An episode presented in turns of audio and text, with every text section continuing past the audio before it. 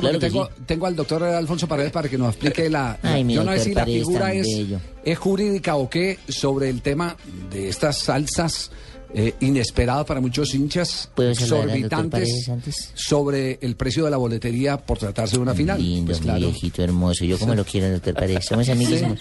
Sí. hemos almorzado en varias oportunidades. Alfonsito, ¿cómo está? Doctor Paredes. Eh, muy buenas tardes. ¿No, no me escuchó, Paredes? Yo no, es que sea, yo no es que sea chismosa y le estoy mandando saludos y ustedes que muy buenas tardes tan seco. Bueno, muy buenas tardes. Un saludo para todos y para sus oyentes. Oiga, bueno, doctor Paredes, ¿cómo, cómo es la figura? ¿No es especulación eh, cuando se sube así de esa manera la, la boletería, eh, sino qué figura es? Bueno, es decir, eh, en, en los asuntos del comercio, pues eh, la regla universal es eh, la ley de la oferta y la demanda. Pues mientras más eh, demanda eh, exista, pues es posible que los precios se suban.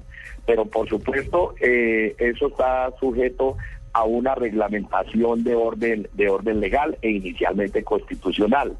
Eh, la inquietud que ustedes tienen, pues va encaminada a que se ha subido el precio de las boletas para, para, para el partido de la final. Entonces, eh, pues hay unas normas que hablan de lo que se llama el, el abuso eh, de la posición dom- dominante. ¿Qué ocurre en estos casos? Es más o menos similar a lo que puede ocurrir con un monopolio. Eh, resulta que en la final del campeonato han llegado dos equipos que son Santa Fe y Nacional. Eh, son dos partidos, uno en Medellín, uno en Bogotá. El producto es el partido como tal.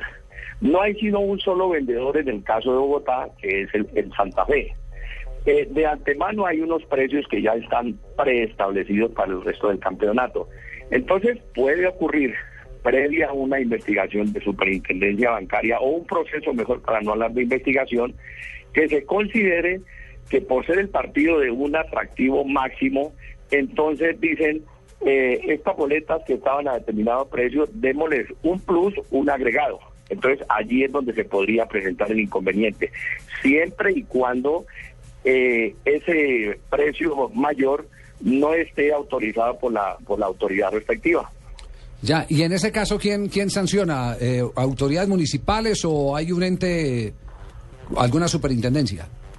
Eh, Javier, es, es la Superintendencia de Industria y Comercio es la encargada de no solamente de sancionar, sino previamente vigilar y si se presenta alguna alguna denuncia, alguna demanda al respecto, entonces ellos abren el proceso, le corren el traslado a la entidad eh, presuntamente afectada para que rinda sus descargos y trate de justificar por qué eh, elevó el precio.